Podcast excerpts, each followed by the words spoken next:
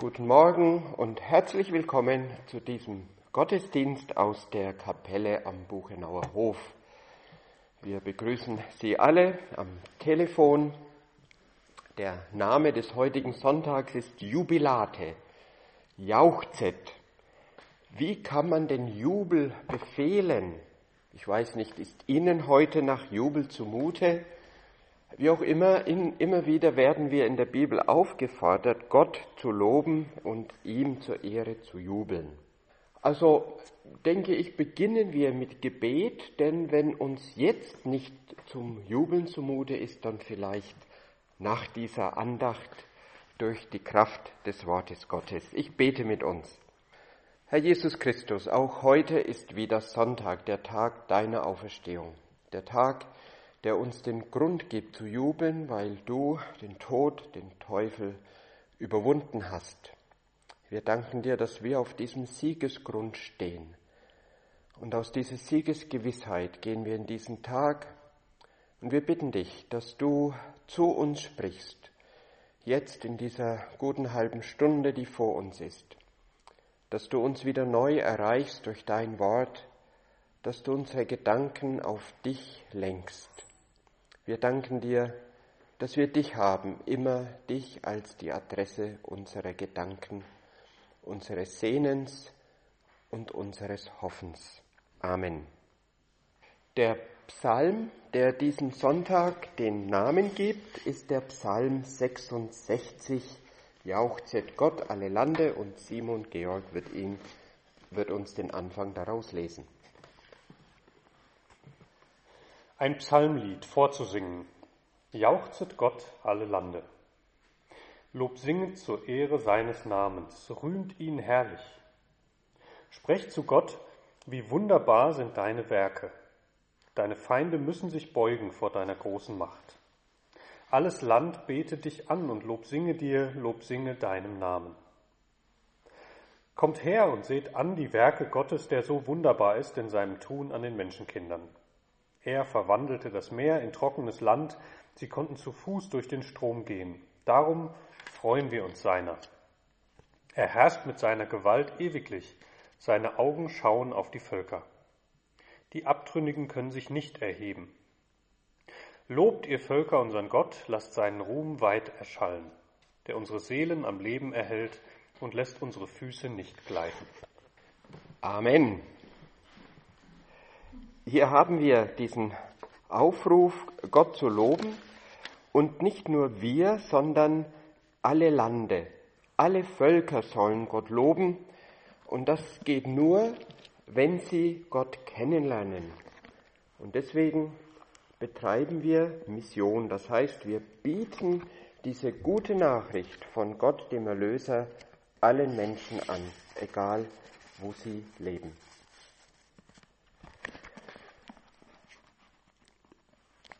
Immer wieder lesen wir Briefe, wenn Menschen von sich selber schreiben und uns Nachrichten geben und immer wieder kommt dieser Satz, wir leben in einer besonderen Zeit. Nun, das wissen wir. Es ist eine besondere Zeit, aber wir wissen auch, dass diese besondere Zeit in Gottes Hand liegt. Peter Strauch hat das schöne Lied gedichtet, meine Zeit steht in deinen Händen. Und ich lade uns wieder ein, dass wir den Refrain gemeinsam singen und Strophe 1 und 3 dann lesen.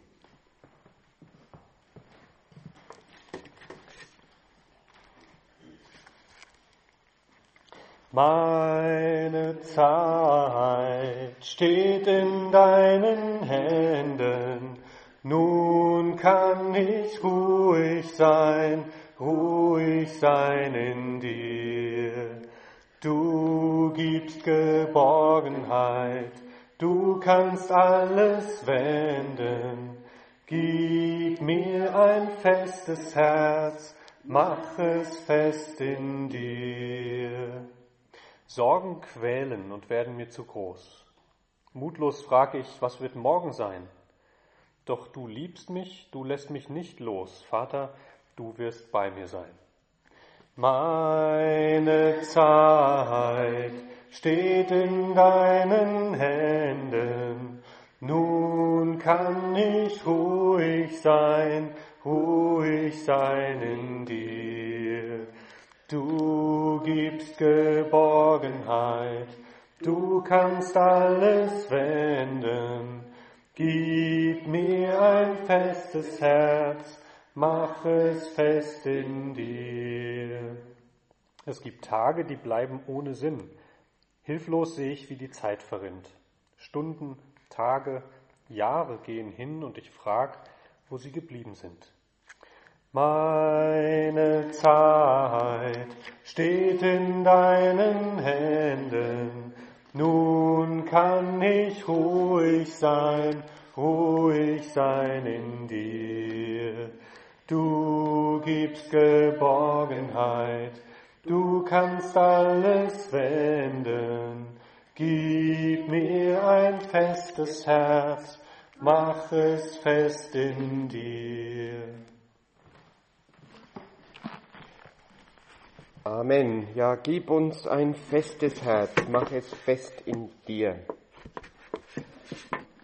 In dieser Woche, wenn Sie durch Sinsheim fahren, wird Ihnen vielleicht ein großes Plakat auffallen und da steht in der Mitte ganz groß nichts.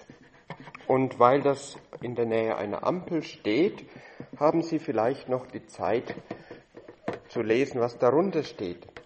Nichts kann uns trennen von der Liebe Gottes, die er uns in Jesus Christus angeboten hat. Das ist aus Römer 8, Vers 38. Wir hatten Großplakate gemietet, um auf unseren Erlebnistag hinzuweisen. Die meisten konnten wir zurückgeben, aber dieses eine nicht. Und David Spied, unser Grafiker, hatte die Idee, diese Fläche doch zu verwenden für einen Bibelvers und nicht für irgendeinen, sondern genau für diesen Nichts kann uns trennen von Gottes Liebe. Der Erlebnistag wird trotzdem stattfinden in anderer Form, aber darauf kommen wir später. Paulus schreibt, ich bin gewiss, Römer 8, Vers 38, ich bin gewiss, dass weder Tod noch Leben, weder Engel noch Gewalten, weder Gegenwärtiges noch Zukünftiges noch Mächte, weder Höhe noch Tiefe noch irgendein anderes Geschöpf uns wird scheiden können von der Liebe Gottes, die in Christus Jesus ist, unserem Herrn.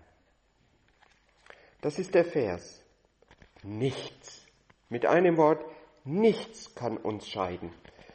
Nun beginnt aber dieses Kapitel nicht mit dieser Gewissheit, sondern wir lesen davon sehr viel Seufzen.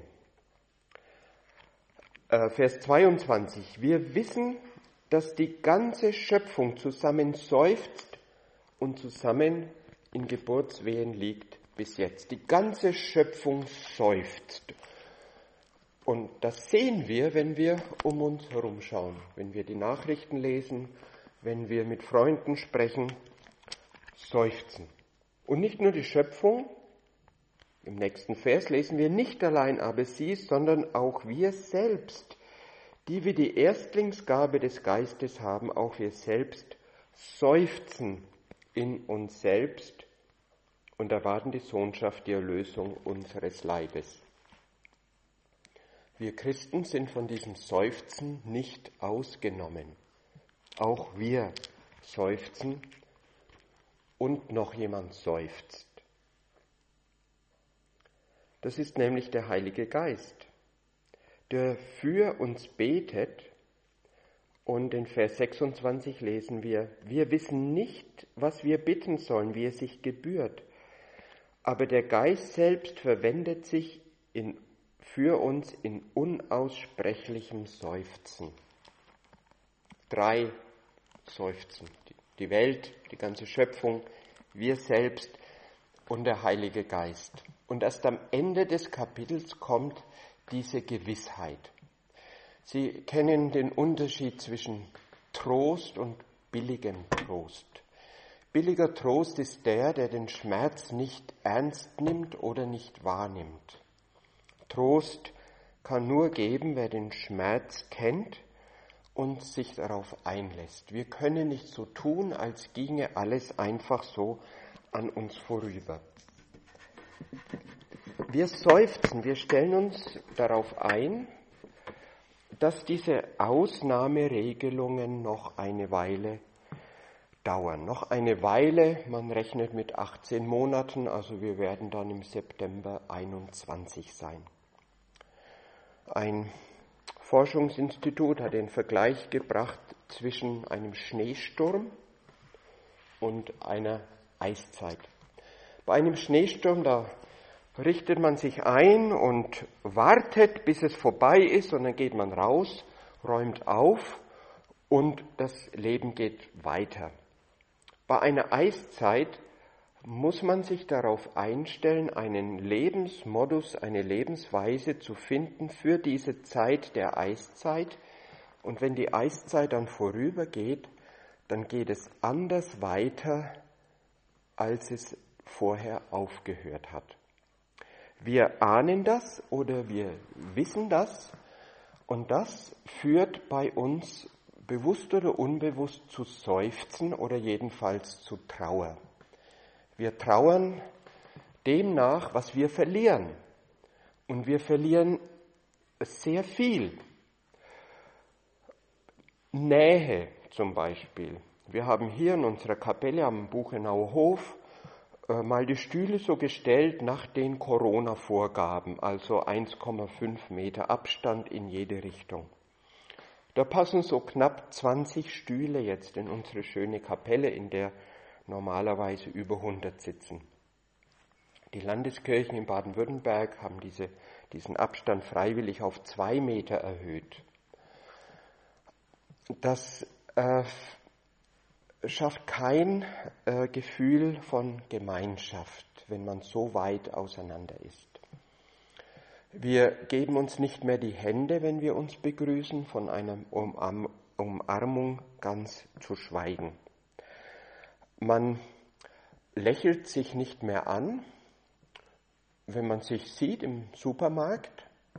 Oder wenn man lächelt, sieht es ja keiner, weil wir diesen komischen Mundschutz tragen. Diesen Vers, nichts kann mich scheiden von Gottes Liebe, habe ich auch auf meinen Mundschutz gebügelt und gehe damit einkaufen, aber natürlich gibt es keine Reaktion. Und wenn es eine Reaktion gäbe, ich kann es ja nicht sehen, weil die anderen ja auch verdeckt sind. Also dieser Austausch, und sei es nur durch Mimik, fehlt. Das ist ein Verlust, den wir, also den ich betrauere. Viele von uns trauern um Planungssicherheit. Gerade uns Deutschen ist es sehr wichtig, planen zu können, vorzusorgen, zu schauen, was wohl als nächstes kommt, und das tun wir eben überhaupt nicht. Im Übrigen ist es nicht so, dass Menschen, die von Haus aus nicht gut interessiert, äh, nicht gut organisiert sind, mit dieser äh, Unplanbarkeit leichter umgehen können. Das ist ein Gerücht. Gerade Leute, die äh, schlecht organisiert sind, sind darauf angewiesen, dass außen um sie herum die Sachen in einem gewissen Maß geregelt ablaufen. Und das tun sie nicht. Also diese, äh, dieser Mangel an Planbarkeit fehlt uns allen.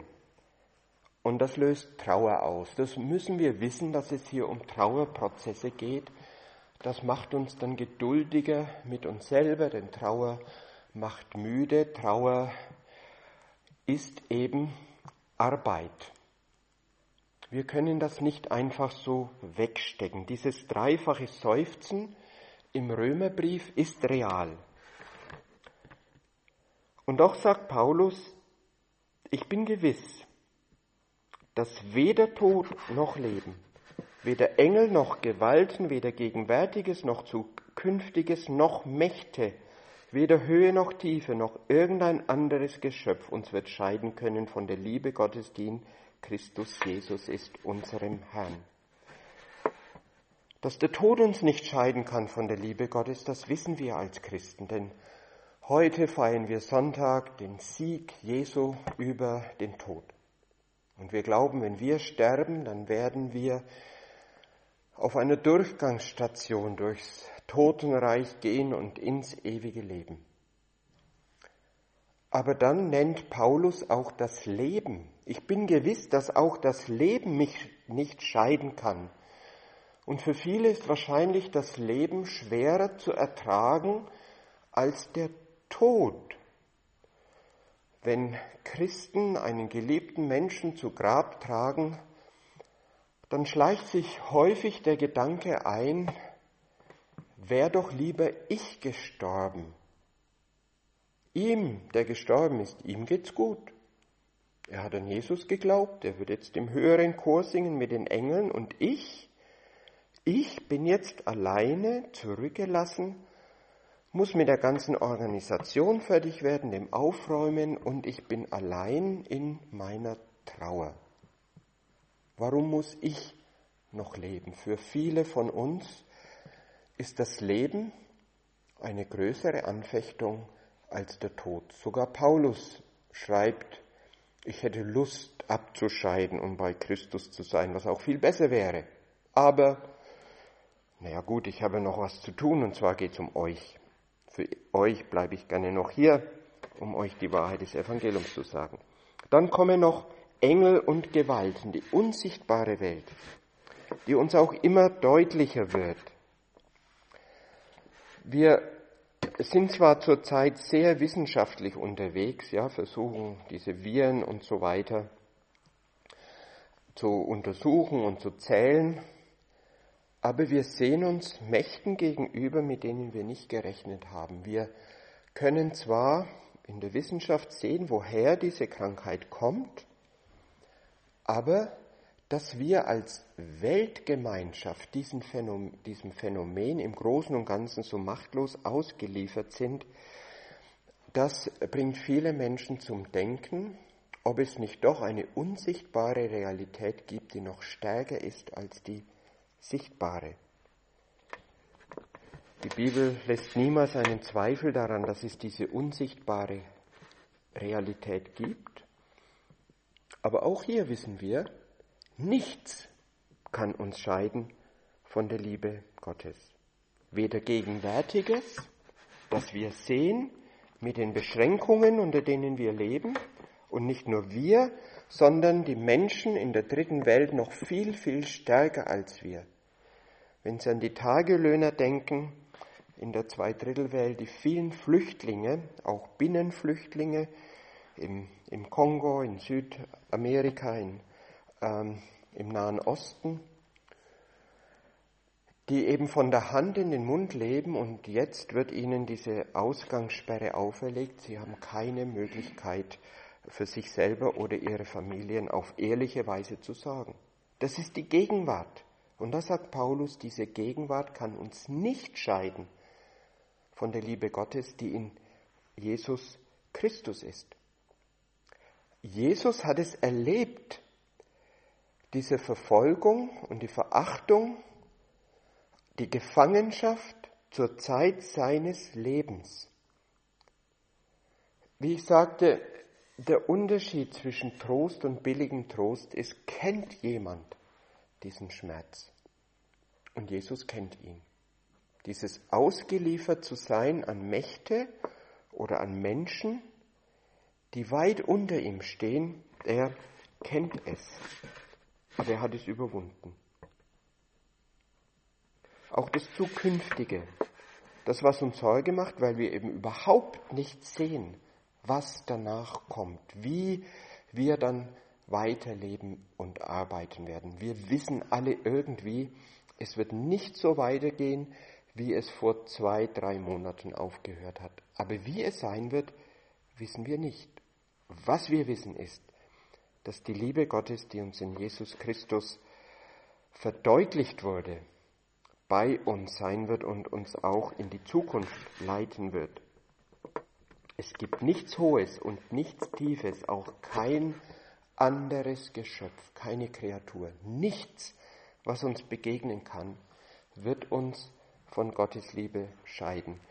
Es ist gut, dass wir diesen, diese Verse lesen am dritten Sonntag nach Ostern, denn Ostern ist eben diese Zeit, die uns garantiert, ja, der Sieg ist errungen. Es gibt eine Macht, die größer ist als alles, was uns Sorge machen kann. In der Gegenwart, in der Zukunft, in der sichtbaren und in der unsichtbaren Welt. Es gibt nichts, keinen Bereich, über den Jesus nicht Herr ist und er wurde dieser Herr durch die Auferstehung, die wir an Ostern gefeiert haben und jeden Sonntag neu feiern. Ich bin gewiss, sagt Paulus, und uns allen wünsche ich diese Gewissheit, die eben größer ist als unsere Gegenwart und auch größer als unsere Zukunft. Amen. Die Kollekte heute ist wieder für den äh, Zweck Corona Sonderkostenprojekt P08. Wir wollen nicht nur für uns, für unser Land und für uns selber beten, sondern auch für unsere Missionare in der Welt. Und ich bitte Cornelia Hablützel, uns ein paar Anliegen auch zum Danken vorzustellen. Ja, zuerst grüße ich euch und Sie am Telefon und hier in der Kapelle auch ganz herzlich. Wir werden drei Schwerpunkte betrachten. Beim ersten geht es um Möglichkeiten, die unsere Missionare haben, auch durch praktische Hilfe zu helfen. Zum Beispiel im Orient ist ein Ehepaar beschäftigt, Lebensmittel und Medikamente zu verteilen, zusammen mit ihrer Gemeinde, weil im Umfeld der Gemeinde 300 Familien am Existenzminimum leben. Es sind hauptsächlich Flüchtlinge aus Syrien und Obdachlose. Und es ist toll, dass sie dort Hoffnung weitergeben können. Unser Motto heißt auch in, bei diesen Projekten, Hoffnung ist ansteckend. Diese Hoffnung nach dem lebendigen, nach dem ewigen Leben, das können unsere Leute auch dort im Orient weitergeben. Oder in Peru, Matthias Kullen und andere sind damit beschäftigt, ebenfalls Lebensmittelpakete weiterzugeben, zusammen mit Hygieneaufklärung und biblischer Literatur. Hauptsächlich geht es an venezolanische Flüchtlinge, die zum Teil schon lang im Land sind, die aber nicht registriert sind und die mit so einem Bauchladen unterwegs sind und Sachen verkaufen und so praktisch jeden Tag genügend erwerben, um sich und ihre Familie zu versorgen. Das geht jetzt alles nicht. Und da sind sie sehr, sehr dankbar über diese Lebensmittelpakete. Und zugleich haben sie auch einen Hunger nach Gottes Wort. Und es freut uns sehr, dass sie so offen sind und dass unsere Leute da Möglichkeit haben, nicht nur praktisch zu helfen, sondern Gottes Wort weiterzugeben. Wir denken aber auch an Leute, die in der medizinischen Arbeit sind, in Nepal, Pakistan, Benin, in Niger, in Ecuador und noch an anderen Orten sind Leute von uns damit beschäftigt, anderen zu helfen. Und da können wir echt auch beten, dass es gnädig geht und dass die Pandemie dort nicht so zuschlägt wie in manchen anderen Ländern. Nämlich dort wäre es oft tragisch, weil die Leute so eng zusammenleben. Christina Krappe von Benin schreibt, dass inzwischen die Mitarbeiter in ihrem Krankenhaus wo sie als Hebamme arbeitet, wirklich Angst haben vor dieser Epidemie. In Südasien berichtet eine unserer Leute von den ersten Covid-19-Fällen. Wir können beten, dass Hilfe ankommt und dass bei aller äußeren Hilfe eben auch Gottes Wort richtig zur Wirkung kommt. Und ich möchte jetzt nach dem ersten Punkt schon mal beten und ich freue mich, wenn ihr mitbetet. Herr Jesus, wir danken dir, dass wir gerade auch diese Allerärmsten dir anbefehlen dürfen, die so angewiesen sind auf äußere Hilfe.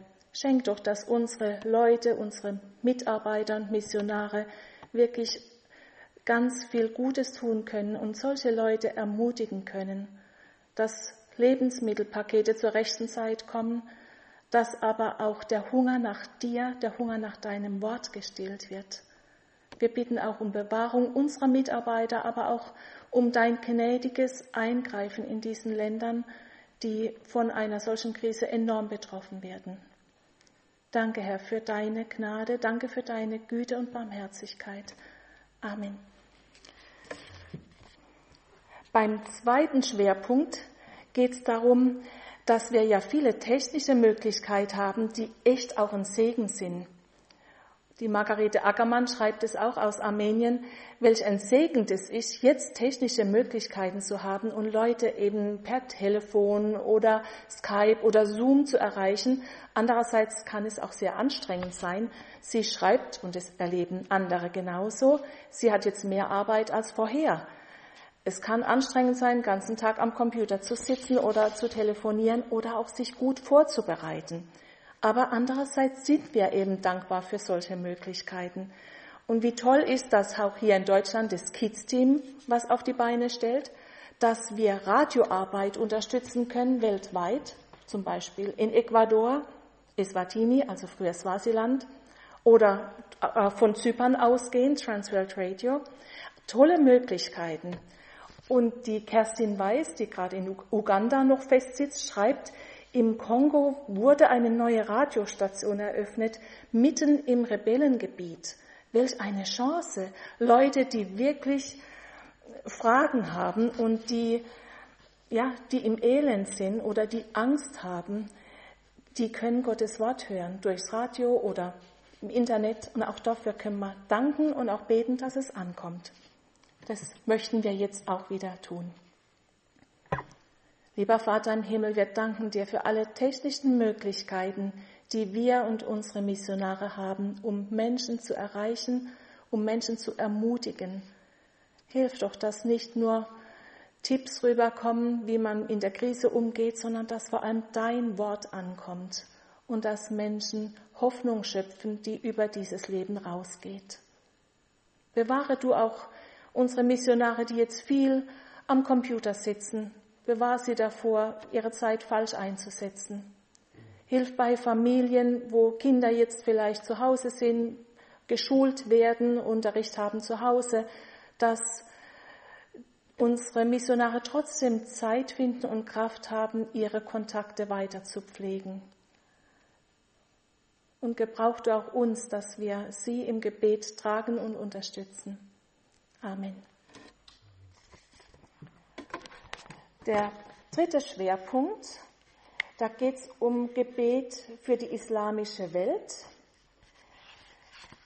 Vielleicht haben Sie auch das Gebetsheft zu Hause, wo das wirklich auch schön eingeteilt ist, dass man jeden Tag für eine Volksgruppe oder eine islamische Gruppe betet. Heute, sonst können Sie es auf der DMG Homepage auch runterladen. Heute geht es um die Daudi Bora, eine islamische Sekte. Es gibt mehr als eine Million Daudi Boras. Die meisten leben in Indien, doch auch in den USA, in Europa und in Ostafrika. Ihr religiöser Leiter wird Dai genannt. Daudi Bora Muslime glauben, dass der Dai mit einem verborgenen Imam spricht, der von Gott Botschaften erhält. Nach Überzeugung der Bora sind Führung und Segen durch den Dai Voraussetzung für Erfolg in dieser und in der nächsten Welt. Wir können beten, dass auch junge Boras bei allen gesellschaftlichen Veränderungen ihren eigenen Weg finden und dass sie entscheiden können, was ist wichtiger, der Dai, sein Segen oder die Arbeit und das Studium.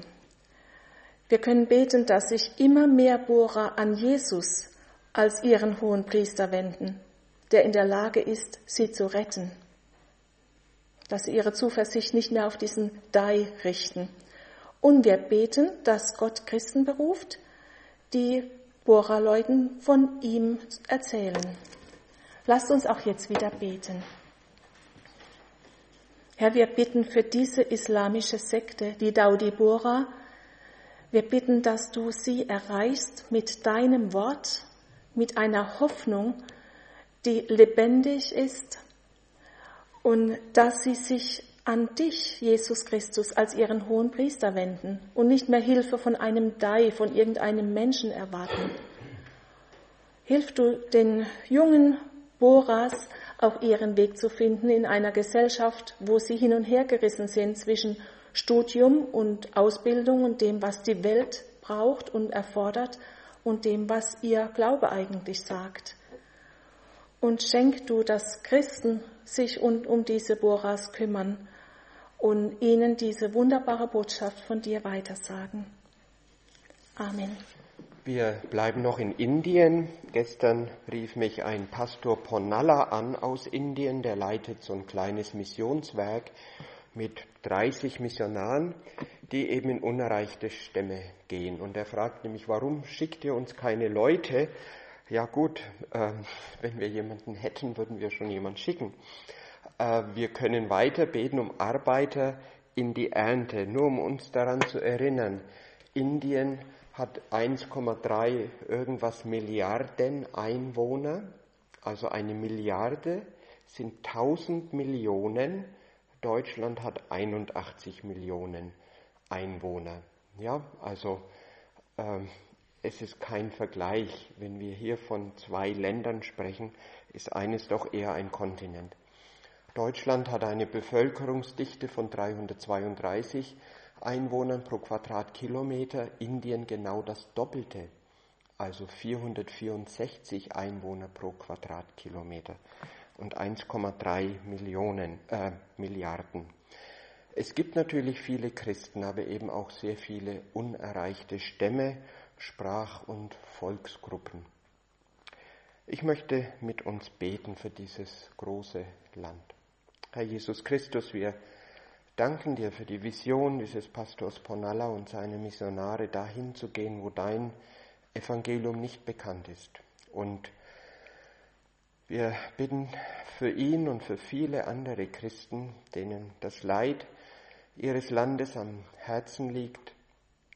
Und wir bitten dich, dass du Arbeiter in deine Ernte schickst, Du weißt, wer am besten geeignet ist, Inder zu erreichen. Es könnten Deutsche sein, es könnten auch andere Nationen sein.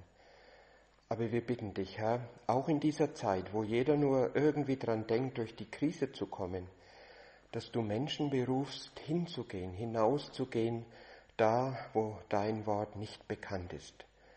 Und die Hoffnung, die wir in Jesus haben, weiterzusagen. Wir beten auch für uns, und wir tun das mit den Worten, die Jesus uns gelehrt hat. Wenn Sie möchten, können Sie dazu aufstehen. Vater unser im Himmel, geheiligt werde dein Name, dein Reich komme, dein Wille geschehe, wie im Himmel so auf Erden. Unser tägliches Brot gib uns heute und vergib uns unsere Schuld, wie auch wir vergeben unseren Schuldigern. Und führe uns nicht in Versuchung, sondern erlöse uns von dem Bösen. Denn dein ist das Reich und die Kraft und die Herrlichkeit in Ewigkeit. Amen. Vielen Dank, dass Sie wieder zugehört haben heute, mitgebetet, mitgesungen die Gemeinschaft des Leibes Christi ausgedrückt haben, so am Telefon, doch miteinander durch den Geist Jesu verbunden.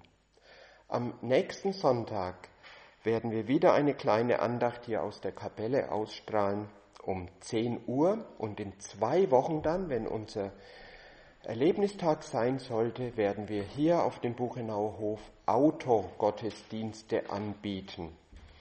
Wenn Sie in der Nähe des Buchenauhofs wohnen, wir fangen schon sehr früh an, denn wenn man im Auto sitzt, kann es sehr heiß werden, wenn die Sonne runterbrennt. Also wir fangen dann am 17. Mai schon um 8.30 Uhr an mit einem Gottesdienst. Also wenn Sie ein Auto haben, dann kommen Sie gerne her. Ähm, das kann dann über UKW ähm, empfangen werden durch Ihr Autoradio und auf der Bühne werden Sie wahrscheinlich nur aus der Entfernung ein paar Missionare sehen, die berichten aktuell von dem, was in der Welt geht.